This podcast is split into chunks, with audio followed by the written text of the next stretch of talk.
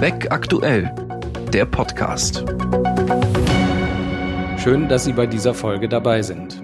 Mein Name ist Tobias Freudenberg. Heute geht es bei uns um die Modernisierung des Zivilprozesses, ein Thema, das die Justiz, die Anwaltschaft und die Rechtspolitik schon lange beschäftigt und bei dem Modernisierung immer auch als Digitalisierung verstanden wird. Trotz mancher Fortschritte, etwa beim elektronischen Rechtsverkehr, finden eigentlich fast alle den Status quo unbefriedigend, zumal die Corona-Pandemie nochmals eindrücklich zahlreiche Defizite offenbart hat.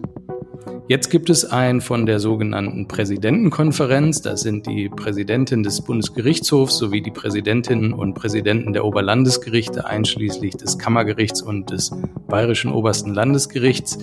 Initiiertes 126 Seiten starkes Diskussionspapier, das mit erstaunlich weitgehenden und innovativen Vorschlägen aufwartet und das deshalb auf eine sehr breite Resonanz stößt. Und das, wie es sich für ein Diskussionspapier gehört, auch schon lebhaft debattiert wird. Am 2. Februar findet virtuell ein großer Zivilrichtertag statt, auf dem die Vorschläge erläutert und vertieft diskutiert werden. Vorsitzender der Arbeitsgruppe, die dieses Papier erarbeitet hat, ist der Präsident des OLG Nürnberg, der auch der Gastgeber dieses Zivilrichtertages sein wird. Dr. Thomas Dickert ist sein Name und er ist heute auch zu Gast in unserem Podcast. Ganz herzlich willkommen, Herr Dr. Dickert. Sehr gerne. Grüß Gott und guten Tag.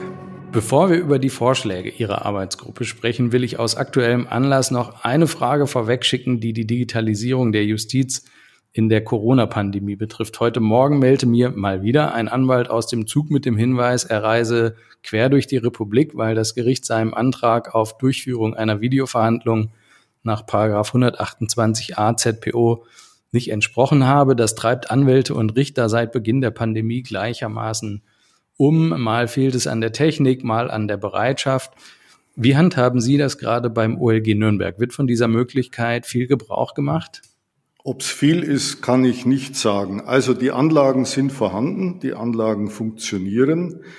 Äh, ich weiß, dass beim Landgericht und auch beim Amtsgericht, die auch hier im Hause sind, die Anlagen sehr häufig eingesetzt werden auch von Senaten des Oberlandesgerichts gelegentlich. Ich muss zugeben, dass ich selber noch keine Videoverhandlung durchgeführt habe, äh, weil sich auch der Bedarf bisher nicht gestellt hat. Bis zum Ausbruch der Pandemie war das kaum äh, bekannt, dass wir überhaupt diese Anlagen haben und auch die rechtliche Grundlage ist in Vergessenheit geraten, aber jetzt ist das sehr aktuell geworden. Äh, die Technik ist also da. Wir haben auch eine ähm, Techniker, eine Gruppe von Wachtmeistern äh, eingerichtet und entsprechend geschult, die das Ganze technisch vorbereiten und betreuen. Und wir haben auch ein Pilotprojekt hier am Standort Nürnberg durchgeführt mit Verhandlungen äh, via Teams, also Microsoft Teams, und auch das hat ganz gut funktioniert. Um die Hemmschwelle bei den Richterinnen und Richtern abzubauen, haben wir Fortbildungsveranstaltungen durchgeführt, Online natürlich, ähm, die sehr gut besucht waren. Die Nachfrage war so groß, dass wir das mehrfach aufgesetzt haben. Da ging es einmal um die rechtlichen Grundlagen und rechtliche Herausforderungen, die sich stellen können, aber auch um die Vorführung der Technik. Und äh, ich denke, dass das absolut im Kommen ist, dass sich immer mehr Richterkolleginnen und Kollegen damit befassen und dass wir dann auch die Zufriedenheit der Anwälte äh, besser äh, erreichen können, wie das vielleicht äh, bisher der Fall war. Wenn ich daran anknüpfen darf, man kann deshalb ja sagen, Ihre Vorschläge kommen genau zur richtigen Zeit. Die Bereitschaft zur Digitalisierung und Modernisierung des Zivilprozesses war vermutlich noch nie so groß äh, wie jetzt in der Richterschaft, in der Anwaltschaft und möglicherweise auch in der Politik. Umso interessanter sind die zahlreichen Vorschläge, die sich in Ihrem Diskussionspapier finden. Einer von ihnen, das muss ich aber an dieser Stelle ganz deutlich sagen, schießt ganz, ganz weit über das Ziel hinaus. Wissen Sie, was ich meine? Müssen Sie mir auf die Sprünge helfen? Ja, mache ich gerne. Auf Seite 25 Ihres Diskussionspapiers heißt es, aus Sicht der Arbeitsgruppe soll perspektivisch die Kommunikation mit den Gerichten per Telefax unzulässig werden. Jawohl, das hat in Gerichten und Anwaltskanzleien für helle Aufregung gesorgt, das kann ich Ihnen sagen. Äh, die Rechtspflege ist doch ohne Fax eigentlich gar nicht vorstellbar. Wie soll das gehen? Also die Justiz ist, glaube ich, somit der einzige Bereich, wo das Fax noch eine so große Bedeutung hat. Äh, in vielen anderen Bereichen ist es mittlerweile zurückgedrängt oder ganz aufgegeben worden. Insbesondere im Bereich der Privatwirtschaft finden Sie kaum mehr Faxe. Äh, das Fax ist sehr beliebt, sowohl bei den Anwälten wie auch äh, auf der Gerichtsseite. Das ist richtig. Aber das Problem am Fax ist, es ist total unsicher. Es ist umgestellt worden auf eine Internettechnologie und seitdem ist es ähnlich unsicher wie die E-Mail. Bei der E-Mail weiß das jeder, wie unsicher die ist, aber beim Fax wissen es viele nicht. Wir hatten zum Beispiel ähm, vor einiger Zeit das Problem, ich glaube, das war ziemlich genau vor einem Jahr, dass äh, zwar ein Sendeprotokoll äh, ausgedruckt wurde, aber trotzdem beim Empfänger nie was ankam. Äh, wenn aber beim Empfänger nichts ankommt und der Absender ein Sendeprotokoll hat, dann äh, kommt man auf das Problem nur dann, äh, wenn es sich um was besonders Wichtiges und Eiliges handelt und dann eine telefonische Rückfrage stattfindet. Also das ist in mehreren Fällen vorgekommen. Es kam auch vor, dass Faxe unvollständig beim Empfänger ankamen, äh, obwohl das Sendeprotokoll die vollständige Übermittlung angezeigt hat. Das ist kein Nürnberg- oder Bayern-Problem, sondern dieses Problem ist ein strukturelles technisches Problem, das sich wohl auch nicht äh, lösen lässt. Äh, drum bin ich der Meinung und waren alle Mitglieder unserer Arbeitsgruppe der äh, Auffassung, dass man dringend Alternativen zum Fax entwickeln muss, die ähnlich äh, niederschwellig, einfach und auch kostengünstig zu handhaben sind. Und wenn man das schafft, dann kann man das Fax zu gegebener Zeit aus dem Verkehr ziehen. Ich sage nicht, dass das morgen oder in diesem Jahr der Fall sein wird, aber in einer mittelfristigen Perspektive sollten wir dahin kommen, auf das Fax zu verzichten. Letztlich wird auch, äh, wenn uns Juristen mitunter ein geradezu libidinöses Verhältnis äh, zum Fax unterstellt wird, ähm, auch gar niemand äh, widersprechen wollen und widersprechen können. Ähm, gleichwohl in Gerichten und Anwaltskanzleien wird mit Sicherheit mit großer Erleichterung zur Kenntnis genommen, dass es eine noch etwas längere Übergangsphase aus Sicht der Arbeitsgruppe ähm, geben soll. Apropos Anwälte, ich gehöre dieser Berufsgruppe an und muss daher gleich zu Beginn einen wesentlichen Kritikpunkt loswerden. Die Arbeitsgruppe besteht ausschließlich aus Richterinnen und Richtern. Das heißt, die Vorschläge sind ganz ohne die anwaltliche Perspektive entstanden, obwohl die für den Zivilprozess doch eigentlich unverzichtbar ist, oder? Das ist richtig. Äh, das haben wir bewusst so gestaltet, denn es sollten Vorschläge aus der Mitte der Zivilrichterschaft sein. Äh, so wie das auch beim Strafkammertag der Fall war, der ja mit dieser Vorgehensweise bekanntlich sehr großen Erfolg hatte. Wir haben unser Vorgehen da etwas abgekupfert. Also äh, Schritt eins sollte einfach sein, äh, in der Richterschaft eine breite Legitimationsbasis zu erreichen.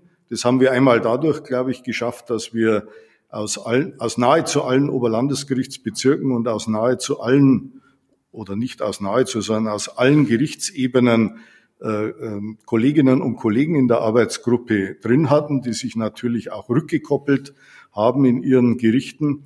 Äh, und äh, zweitens erreichen wir das durch den sehr breit aufgestellten Zivilrichtertag, der uns dann nochmal eine breitere Legitimationsbasis gibt. Und dann, glaube ich, ist es natürlich an der Zeit, in eine breite Debatte mit allen anderen Stakeholdern einzutreten. Und da gehören zuallererst die Anwälte und Anwältinnen dazu. Äh, ich hatte viel Kontakt schon während der Entstehungsphase mit der Bundesrechtsanwaltskammer, äh, wo mich eine äh, Mitarbeiterin des Öfteren kontaktiert hat und ich habe sie etwas auf dem Laufenden gehalten, was wir so planen und wie der Stand ist. Ich hatte auch Kontakt wenigstens mittelbar mit dem DAV und natürlich auch mit der hiesigen bayerischen Anwaltschaft, aber Stufe zwei wird dann eben sein, dass wir uns breit und intensiv mit den anderen Stakeholdern der Anwaltschaft, aber auch der Wissenschaft und natürlich auch der Politik auseinandersetzen, äh, die alle zu unseren Vorschlägen äh, äh, was zu sagen haben und das vielleicht teilweise anders sehen oder auch unterstützen können. Äh, also das soll damit überhaupt nicht ausgeschlossen werden, sondern ganz im Gegenteil. Aber erst wollten wir uns eine Meinung innerhalb der Richterschaft bilden. Und das war schwierig genug, muss ich dazu sagen. Wir waren nicht, wir waren nicht immer von Anfang an einig. So soll das in solchen Arbeitsgruppen ja auch sein und die Diskussion ähm, fördert ja auch die Qualität der Ergebnisse. Bevor wir uns den einzelnen Vorschlägen zuwenden, vielleicht nochmal ähm, etwas allgemeiner. Modernisierung des Zivilprozesses, ich habe das eingangs gesagt, beschäftigt uns ja länger. Beispielsweise hat es beim 70. Deutschen Juristentag 2014 in Hannover ähm, eine Abteilung Prozessrecht gegeben, die sich genau mit diesem Thema befasst hat. Und es hat äh, in jüngerer Vergangenheit, ja auch im Zusammenhang mit dem elektronischen Rechtsverkehr, immer mal wieder primär kleinteilige Änderungen in der ZPO gegeben. Äh, was war der Ansatz Ihrer Arbeitsgruppe und inwiefern unterscheidet er sich aus Ihrer Sicht von früheren Reformansätzen? Also ich glaube, der Unterschied, es gibt zwei Unterschiede. Wir haben uns einmal darauf verständigt, dass wir technikoffen vorgehen, dass wir also zunächst mal die technischen Realisierbarkeiten ausblenden und uns wirklich bemühen, einen Rechtsrahmen zu schaffen, äh, der die Möglichkeiten der Digitalisierung in die ZPO implementiert. Äh, und das andere war ein ganzheitlicher Ansatz. Das heißt, wir haben ja nicht äh, alles neu erfunden, sondern haben auf vorhandene Vorschläge, Ideen aus der Wissenschaft und auch aus der Politik zurückgegriffen, haben das alles analysiert und in einen ganzheitlichen Zusammenhang gestellt. Also wenn wir nachher vielleicht äh, sprechen über das Bürgerportal, mit dem der Bürger Kontakt zur Justiz hat, dann gilt es eben nicht nur als Erweiterung oder Fortentwicklung der Rechtsantragsstelle, sondern damit soll er auch das beschleunigte Online-Verfahren einleiten können. Also äh, wenn man äh, das Diskussionspapier liest, dann wird man schnell feststellen, dass alles mit allem zusammenhängt und dass alles aufeinander abgestimmt ist. Das ist wie ein Puzzle, aus dem die verschiedenen Teile dann ein Gesamtbild ergeben. Äh, ich war, also ich habe ja den Vorschlag eingebracht in der Präsidententagung. Das war übrigens vor Corona, das war im Mai 2019, als die Arbeitsgruppe eingesetzt wurde. Da war von der Pandemie noch nicht die Rede. Was mich angetrieben hat, ähm, war einfach die Erkenntnis, dass wir zwar in der ZPO, die im Kern aus dem 19. Jahrhundert stammt, ich glaube 1877 ist sie in Kraft getreten, äh, punktuell immer wieder äh, Änderungen in Richtung Digitalisierung haben. Der 130a zum Beispiel ist eine zentrale Vorschrift, dass aber äh, das immer punktuell passiert und eigentlich so dieser ganzheitliche Ansatz fehlt. Also eine Fortentwicklung, eine Modernisierung des Verfahrensrechts, äh, ja, in, im Sinne eines Gebäudes, äh, das äh, zum Wohnen, äh, das, das Wohnen ermöglicht. Bisher hat man vielleicht da mal eine Garage gebaut und dort ein Türmchen, aber äh, das sind lauter einzelne kleine Teile, die nicht miteinander zusammenhängen. Äh, ich komme aus dem bayerischen Justizministerium, das war mein vormaliges berufliches Leben und war dort in meiner also war dort Abteilungsleiter und war unter anderem für IT zuständig. Äh, und wir haben um jede kleine Änderung äh, gerungen mit äh, dem BMJV, wo, wo ich einen sehr guten Kontakt hatte damals und auch mit Erfolg. Aber es war immer ein punktueller Ansatz, meistens aus Anlass eines konkreten Problems oder aus Anlass einer konkreten technischen Möglichkeit, die jetzt endlich mal einer gesetzlichen Grundlage in, in der ZPO bedurfte. Und das ist, meine ich, zu kurz gesprungen. Was wir brauchen, ist die große Lösung. Und ich äh, würde jetzt mal sagen, wir sind da noch, lang, noch, noch lange nicht am Ende. Also das Diskussionspapier ist, so sehe ich das jedenfalls, ein Zwischenstand. Äh, da gibt es noch viele, viele Ansätze, wo man weiter überlegen kann und wo es sicher noch weitere äh, Vorschläge gibt. Also ich sehe es eigentlich als wichtige Stufe auf dem Weg in Richtung Modernisierung und Digitalisierung äh, des Zivilverfahrens. Ja. Und wenn ich das noch anfügen darf, äh, das Zivilverfahren ist ja gewissermaßen Leitverfahren für alle anderen Verfahren, äh, so dass wir bewusst auch mit dem Zivilprozess begonnen haben. Ich weiß zum Beispiel, dass sich die Fachgerichte, vor allem die Arbeitsgerichtsbarkeit sehr für unser Papier interessiert, weil die natürlich ganz ähnliche Probleme haben und das dann auch gerne in ihrem Arbeitsgerichtsprozess äh, implementiert sehen würden. Und die haben ja selber Vorstöße gemacht, die Pandemie getrieben waren, aber die natürlich auch nur Einzelfacetten äh, beinhaltet. Das ähm, ganzheitliche Bild, die große Lösung, die Sie angesprochen haben, das vielleicht als Hinweis an unsere Hörerinnen und Hörer, ist, wie ich schon sagte, 126 ähm, Seiten lang und deswegen können wir nur auf einzelne Punkte hier eingehen. Ähm, es steht aber für alle Interessierten auf der Webseite des OLG Nürnberg zur Verfügung. Unter der Rubrik Aktuelles kann es abgerufen werden. Und außerdem weisen wir an dieser Stelle noch gerne darauf hin, dass der schon erwähnte Zivilrichtertag am 2. Februar im Netz live gestreamt wird. So ist es. Von den vielen Vorschlägen will ich als erstes herausgreifen, weil Sie es schon angesprochen haben, ähm, den Abschnitt bürgernahe Ziviljustiz, die Einführung eines Justizportals, das eben nicht nur Informationen bereithält, sondern das über, die, über das die Bürgerinnen und Bürger mit der Justiz interagieren können. Und das beschleunigte Online-Verfahren, einen vergleichbaren Vorschlag gab es schon mal aus Hamburg in der Justizministerkonferenz. Das ist aber, wenn ich das ähm, richtig verfolgt habe, etwas ähm, versandet. Was genau soll über dieses Portal laufen? Also Ausgangspunkt der Überlegungen war, wie kann ein Bürger, der vielleicht anwaltlich noch nicht vertreten ist, äh, die Justiz erreichen.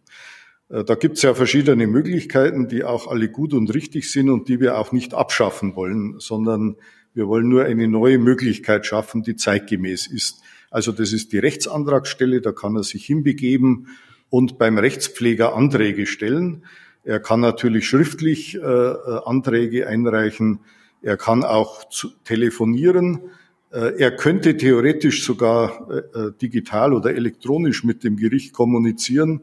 Dafür braucht er aber entweder die E-Mail oder einen Zugang zum EGVP. Und das haben die meisten nicht. Und das wird auch vom Bürger, vom nicht anwaltlich vertretenen Bürger so gut wie nicht genutzt. Ja. Bürger sind es gewöhnt, auf andere Weise mit, äh, ja, mit Behörden, aber vor allem auch mit ihrer Bank äh, oder mit ihrem Reiseunternehmen oder mit ihrer Fluggesellschaft zu kommunizieren, nämlich äh, von der Couch aus über ihr Laptop oder Handy. Und Warum soll das mit der Justiz nicht möglich sein? Viele Legal Tech Portale haben das vorgemacht, wie es geht. Und äh, ähm, um ehrlich zu sein, ich finde es fast ein bisschen beschämend, dass die Justiz in Deutschland da so weit hinterherhinkt. Viele andere Länder, vor allem im Norden, Skandinavien, Baltikum, haben sowas schon lange. Äh, also die Idee ist, der Bürger soll alle seine Anliegen auch online äh, anbringen können. Äh, gleich ob das der Kontakt äh, mit der Rechtsantragsstelle ist, also die virtuelle Rechtsantragsstelle, wenn Sie so wollen, ob er einen Mahnantrag stellen will, will ich jetzt nicht darstellen, aber alle von Ihnen wissen, dass äh, einen Mahnantrag als Bürger zu stellen immer noch mit Medienbrüchen verbunden ist und nicht ganz überzeugend zu Ende gedacht ist, oder ob er im beschleunigten Online-Verfahren eine Klage einreichen will. Also all das soll er über dieses Bürgerportal können. Eine All-in-One-Lösung, eine One-Stop-Agency, äh, modern ausgedrückt. Es gibt das Online-Zugangsgesetz des Bundes und äh, genau dieser Gedanke, der da zum Ausdruck kommt, soll eben auch auf die Justiz übertragen werden. Im Idealfall hätte der rechtssuchende Bürger nur ein einziges Portal, mit dem er alle Kommunikation mit jeglichen öffentlichen Stellen abwickeln kann. Ob sowas realisierbar ist, äh, das ist immer schwierig, weil sobald andere Ressorts ins Spiel kommen, äh, wird es natürlich noch komplizierter. Aber ich wäre ja schon froh, wenn wir ein Portal entwickeln könnten. Und dafür soll der Rechtsrahmen jetzt geschaffen werden, äh, wo der Bürger Justizleistungen eben abrufen kann.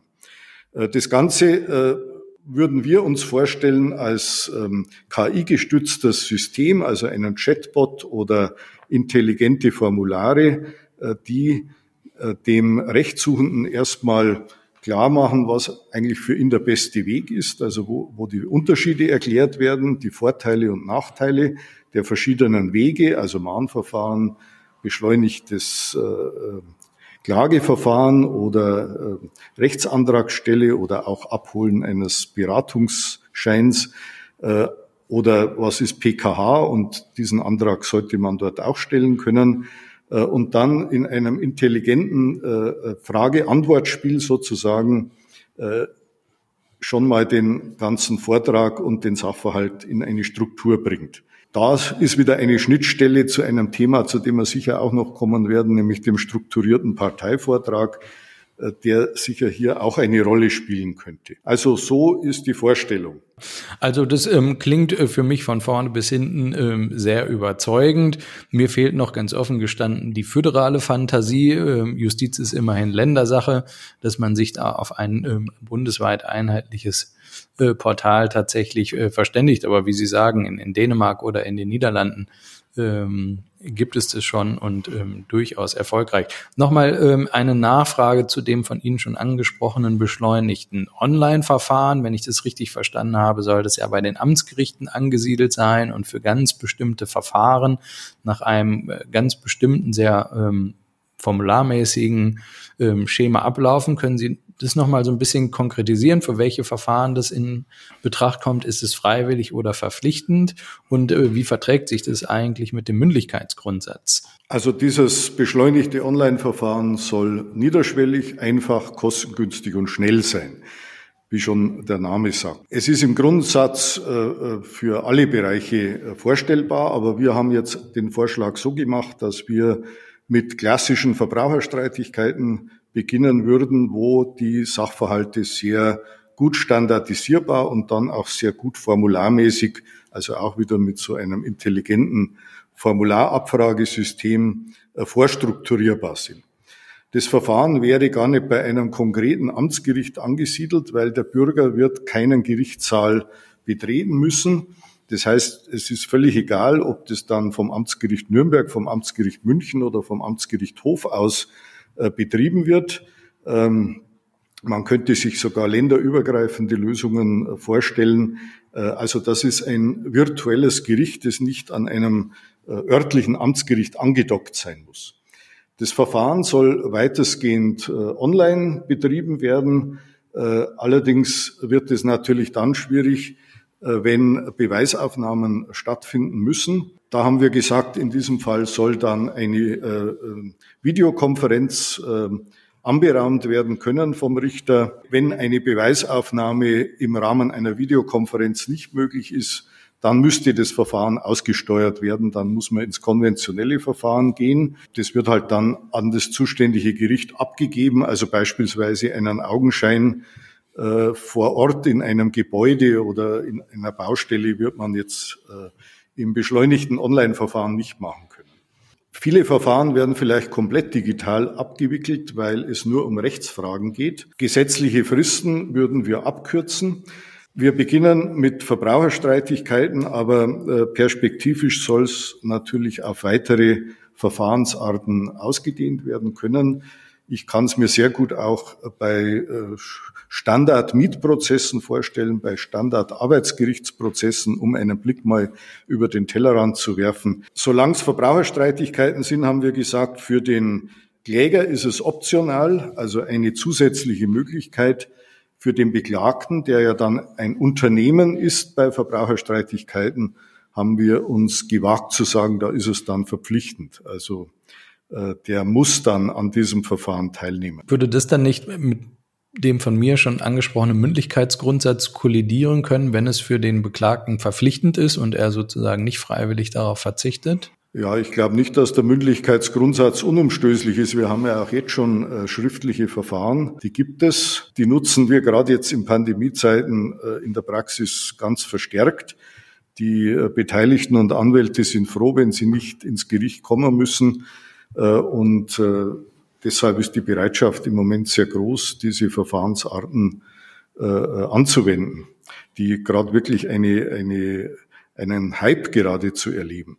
Also ich denke, mit der Mündlichkeit haben wir nicht das große Problem, eher mit der Öffentlichkeit. Wir wollen die Öffentlichkeit nicht ausschließen. Das, glaube ich, wäre auch schwierig, weil das ist ein fundamentaler und verfassungsrechtlich abgesicherter Rechtsgrundsatz. Und ähm, Da haben wir uns aber eine Lösung überlegt. Also wir haben zunächst überlegt, sollen wir dann solche Verfahren streamen? Das ist allerdings schwierig, weil dann äh, landen die auf YouTube und finden dann weltweite Verbreitung, was sicher weder dem Datenschutz entspricht noch im Interesse der Beteiligten ist. Äh, wir haben uns hier äh, eine andere Lösung überlegt, nämlich eine virtuelle, eine Einsichtsstelle, in die man sich halt begeben muss. Wir haben in Bayern diese Bürgerservicestellen, äh, ähnlich wie es bundesweit, glaube ich, bei den Finanzämtern eingerichtet ist. Also dort gibt es die Grundbucheinsichtsrechner. Warum soll man sich dann dort nicht auch solche Verfahren anschauen, so, soweit es um Verhandlungen geht, also ja. äh, um eine Videoverhandlung.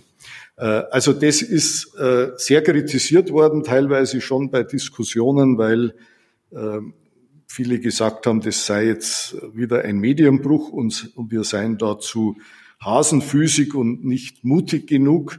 Man müsse das einfach streamen und vielleicht äh, unter Strafe stellen, wenn es verbreitet wird. Aber ich glaube, wir müssen schon auch ähm, das Ganze so regeln, jedenfalls jetzt mal in einem ersten Schritt, äh, dass nicht Dinge passieren, die dann äh, die ganze Digitalisierung in Frage stellen. Und ich glaube, wenn das erste Mal solche virtuellen Verhandlungen dann äh, sich in, auf YouTube äh, finden würden, dann wäre der Ärger sehr groß. Darum wäre ich in dem Bereich eher vorsichtig. Aber die Öffentlichkeit von Verhandlungen und seien sie auch virtuell muss immer gewahrt sein. Ja. Äh, das war unser Ausgangspunkt. Damit haben Sie gleich meine Anschlussfrage, nämlich die nach der Gerichtsöffentlichkeit vorweggenommen und auch beantwortet. Sehr schön. Ähm, dann komme ich gleich ähm, von Ihnen schon angesprochen zum strukturierten Parteivortrag. Ähm, die Idee ist auch schon länger in der Diskussion. Ich kann aus vielen Gesprächen sagen, nicht alle Anwälte finden die Idee so ganz toll, ähm, mit Verweis unter anderem auf die Dispositions, Dispositionsmaxime. Ähm, jetzt können Sie den Anwältinnen und Anwälten die Sorgen nehmen. Also berücksichtigt Ihr Vorschlag auch die Interessen der Parteien und ihrer Verfahrensbevollmächtigten oder geht es, was aus der Anwaltschaft teilweise befürchtet wurde, dabei vorwiegend um die Schonung von Richterressourcen? Also das ist äh, zwar ein, äh, ein Effekt, der eintreten würde, also die Richter hätten mehr Zeit für äh, die eigentliche Rechtsanwendung, ähm, aber das war nicht unsere Ausgangsüberlegung, sondern die Ausgangsüberlegung ist, wir führen jetzt wir haben den elektronischen Rechtsverkehr eröffnet. Wir führen jetzt schrittweise die elektronische Akte in Zivilverfahren ein, aber die elektronische Akte ist eigentlich nur eine Abbildung der Papierakte. Die PDFs, die da drinnen sind, sind nur Abbildungen der bisherigen Papierschriftsätze. Und ich glaube, und die ganze Arbeitsgruppe war dieser Überzeugung, dass damit die Möglichkeiten der Digitalisierung halt sehr, sehr halbherzig genutzt werden. Wir haben zwar in der elektronischen Akte Such- und Annotierungsfunktionen und Filterfunktionen drinnen, aber diese Arbeit, eine Relation zu erstellen, also die, den klägerischen und den beklagten Vortrag in ein Verhältnis zu bringen, was ist unstreitig, was ist streitig, welche Beweisangebote werden von welcher Partei vorgetragen, wer trägt die Beweislast äh, und wie ist jeweils äh, die Rechtslage. Das ist sozusagen bisher immer noch Handarbeit, die der Richter oder die Richterin leisten muss. Und da ist doch die Überlegung naheliegend, warum äh, bringt man den Parteivortrag beider Seiten nicht gleich in so eine Struktur hinein? Da gibt es zwei Ansätze. Ein, der eine Ansatz, der uns immer wieder entgegengehalten wurde, ist, lass doch das einer künstlichen Intelligenz erledigen. Ja, wenn es die gäbe, wäre das schön, äh, aber ich glaube, da müssten wir noch lange warten, bis eine künstliche Intelligenz so intelligent ist, dass sie tatsächlich in der Lage wäre, äh, diese semantisch anspruchsvolle Aufgabe zu erledigen. Also ich glaube zwar schon, dass es das irgendwann geben wird, aber das wird Jahrzehnte dauern. Haben Sie sich denn mit diesen äh, Fragen der technischen Umsetzung auch beschäftigt? Also wenn man das in Ihrem Diskussionspapier liegt, klingt es auch aus Anwaltssicht ähm, sehr schlüssig. Interessant wäre dann mal zu sehen, wie es in der Praxis funktionieren sollte. Also äh, der andere Ansatz, um das noch zu Ende für, zu führen, ist halt, lasst uns doch die Parteien gleich strukturiert vortragen. Äh, stellen Sie sich ruhig mal als Tabelle vor. Das muss aber nicht zwingend eine Tabelle sein. Man könnte auch mit äh, übereinstimmender Gliederung äh, das Gleiche erreichen. Äh, dann muss halt der Richter oder jemand im Gericht äh, noch Drag and Drop durchführen.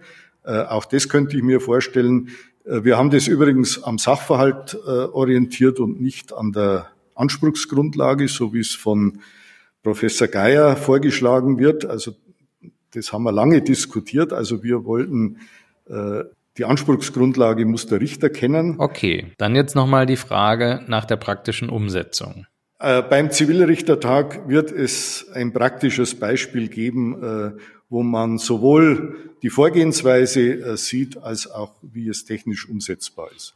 Das kann ich jetzt mit Worten sehr schwer erklären. Also das war häufig der Einwand und darum machen wir das jetzt auch so. Ja, wir können uns das nicht vorstellen. Das muss man einfach mal gesehen haben.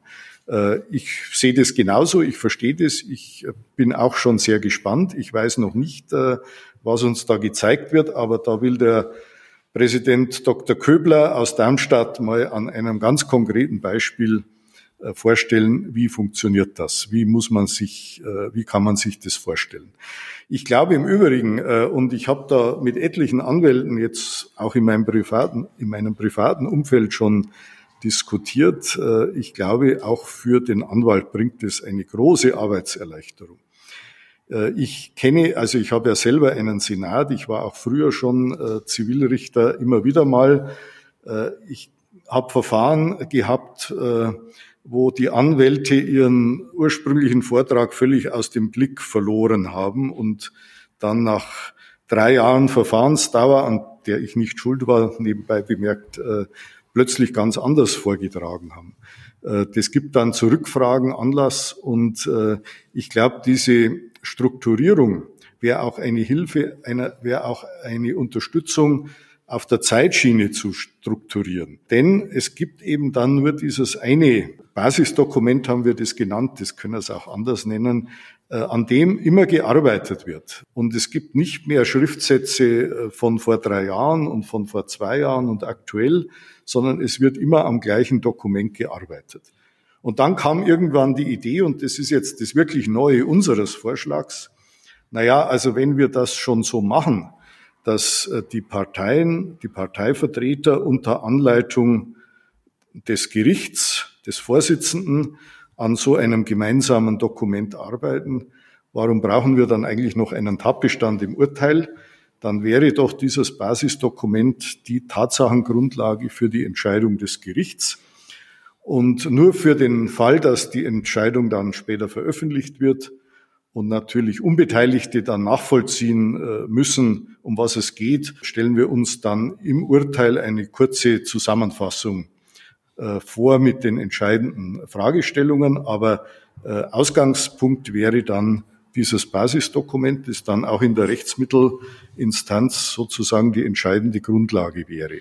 Äh, ich würde es also nicht, äh, nicht so sehen, dass hier Richterarbeit auf den Anwalt ausgelagert wird, so kann man es natürlich sehen, sondern dass der Einfluss der Anwälte auf die Gestaltung des Urteils deutlich größer wird, als das im Moment oder bisher der Fall ist. Und äh, darum meine ich, dass auch Anwälte diesem Vorschlag was äh, Positives abgewinnen können sollten. Ja, also wir ähm, warten gespannt mit Ihnen auf die Präsentation beim Zivilrichtertag. Auch äh, zu den äh, zahlreichen weiteren Vorschlägen im Papier ähm, verweise ich an dieser Stelle äh, auf die folgenden Diskussionen, insbesondere bei dem ähm, Zivilrichtertag. Ähm, mich interessiert zum Schluss natürlich noch, äh, wie es jetzt weitergeht. Wenn Sie die Rahmenbedingungen verändern möchten, müssen Sie vor allem die Politik überzeugen, und zwar nicht nur die Rechtspolitik, sondern im Zweifel auch die Finanzpolitiker, weil für die Umsetzung des Ganzen ist, auch wenn sie sich auf den rechtlichen Rahmen ähm, fokussieren, dann doch eben auch die entsprechende IT und die notwendigen finanziellen Mittel notwendig. Was macht Sie zuversichtlich, dass es äh, daran nicht scheitert? Die Haushaltslage in Bund und Ländern wird sich ja durch die Corona-Pandemie alles andere als verbessern. Und gerade zeigt sich ja, ähm, dass eine umfassende Durchführung von Videoverhandlungen nach 128a ZPO, wir haben das am Anfang kurz besprochen, oft an fehlender Hardware scheitert. Also wie geht's weiter und ähm, inwiefern sind Sie zuversichtlich oder was tun Sie, damit die Vorschläge jetzt nicht in irgendwelchen Schubladen verschwinden? Also ich fange mal mit diesem äh, Ressourcenargument an oder mit diesem Ressourcengedanken. Also für Bayern würde ich das bestreiten. Wir sind, äh, was IT-Entwicklung in der Justiz angeht, glaube ich, ressourcenmäßig gut aufgestellt. Also ich sage jetzt nicht sehr gut, aber gut. Wir haben vielleicht zu wenig personelle Ressourcen, äh, aber das, glaube ich, ist ein eher allgemeines Problem. Äh, aber was die finanziellen Möglichkeiten angeht, sind die schon vorhanden. Ich möchte aber da vielleicht noch einen anderen Gedanken einbringen. Es ist ja nicht zwingend so, dass die ganze Technik oder die ganze technische Umsetzung zwingend äh, die Länder vielleicht auch wieder in Verbünden machen müssen. Denken Sie zum Beispiel mal an äh, die Abgabe der Steuererklärung. Da stellt der Staat ein Programm zur Verfügung, das nennt sich Elster. Übrigens Autega als äh, Kommunikationsmedium äh, für den Steuerpflichtigen äh, könnte man auch für die Justiz nutzbar machen. Äh, das muss man nur geringfügig umbauen, äh, damit es auch so ein Justizportal abdecken würde. Aber Elster ist jetzt ein eher rudimentäres Programm, aber es gibt äh, eine ganze Menge von privaten Anbietern, die da was dazugebaut haben, mit dem man dann genau in dem Sinn, wie ich das mir vorstellen würde, nämlich interaktiv seine Steuererklärung äh, in das Elster reinbringt. Ja, ich nenne jetzt die Anbieter nicht, aber Sie wissen alle, was ich meine. Und warum Warum gehen wir in der Justiz immer davon aus, alles selber machen zu müssen? Äh, ich glaube, da müssen wir vielleicht ein Stück weit wegkommen davon, denn manches können Private, ob jetzt das äh, juristische Fachverlage sind oder Verbraucherverbände oder vielleicht auch Start-ups, äh, die man da mal gewinnt für sowas, können das vielleicht besser machen. Denn das Ganze muss schon so komfortabel werden, wie wenn ich bei einem großen Online-Versandhändler was bestelle. Das ist mittlerweile so einfach, so kindfasslich äh, äh, und so niederschwellig, äh, dass das zwar vielleicht nicht gut ist für einen Einzelhandel, aber äh, doch Spaß macht. Und äh, ich glaube, so gut muss auch die Justiz werden mit ihren Angeboten. Äh, also ich kann mir durchaus vorstellen, dass man äh, die komfortablen Chatbot-Lösungen oder diese äh, intelligenten Eingabemasken, äh, die dann Rückfragen stellen, dass man sowas outsourcen kann. Ja. Man kann auch Verträge gestalten, da gibt es viele Anbieter aus dem Anwaltsbereich mit solchen intelligenten Eingabesystemen äh, und das funktioniert ja alles hervorragend. Gibt es denn schon konkretes Feedback aus der Politik auf Ihr Papier? Ja, die gibt es in der Tat. Äh, die äh, Justizministerkonferenz hat sich bei ihrer November-Sitzung mit diesem Thema befasst und hat auch einen Beschluss gefasst, der mich wahnsinnig gefreut hat. Der war nicht von mir gesteuert, das sage ich ausdrücklich, aber den Antrag hat der bayerische Justizminister gestellt, äh, nicht weil ich ihn drum gebeten habe, sondern weil er total begeistert ist von unserem Projekt und sich auch auf die Fahnen geschrieben hat, dem Ganzen einen politischen Schub zu verpassen. Der wird auch an der abschließenden Podiumsdiskussion, also der Minister Eisenreich ist das, äh, unseres Zivilrichtertags teilnehmen.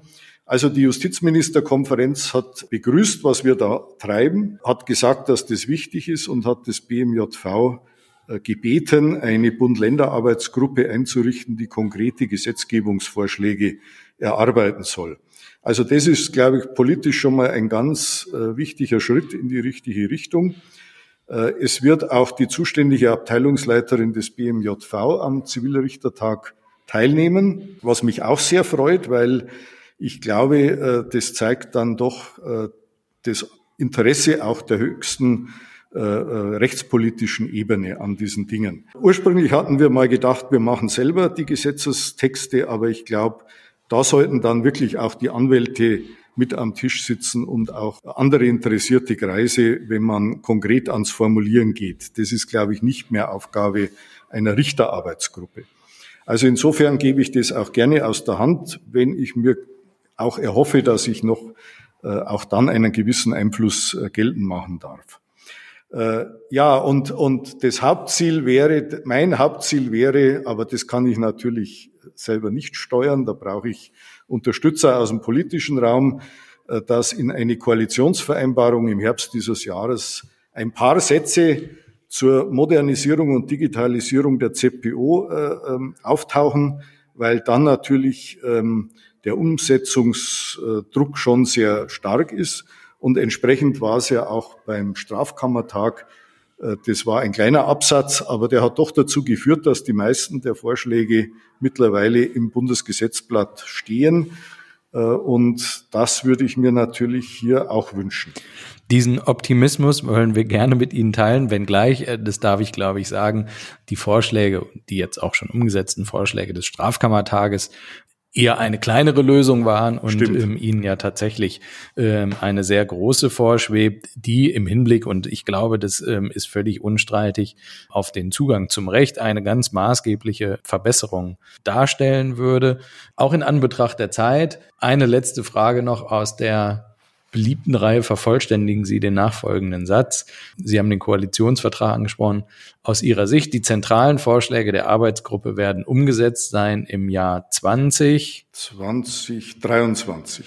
Das ist äh, sehr ambitioniert. Ich drücke Ihnen wirklich fest in die Daumen, weil ich das wirklich gut finde, was Sie da erarbeitet haben aus der Erfahrung mit vergleichbaren Reformvorschlägen bin ich ein bisschen zurückhaltend, was 2023 äh, betrifft, aber man lässt sich ja gerne auch positiv überraschen. Also wir wünschen auf jeden Fall Ihrer Arbeitsgruppe und dem Arbeitspapier viel Erfolg, ähm, auch für den Zivilrichtertag am 2. Februar in Nürnberg, beziehungsweise in Nürnberg ist der Veranstaltungsort, aber im Wesentlichen findet er virtuell statt. Jawohl. Ganz herzlichen Dank, lieber Herr Dr. Dickert, dass Sie heute bei uns im Podcast zu Gast waren. Ich danke Ihnen. Ihnen, liebe Hörerinnen und Hörer, vielen Dank fürs Zuhören und bis zum nächsten Mal. Auf Wiederhören.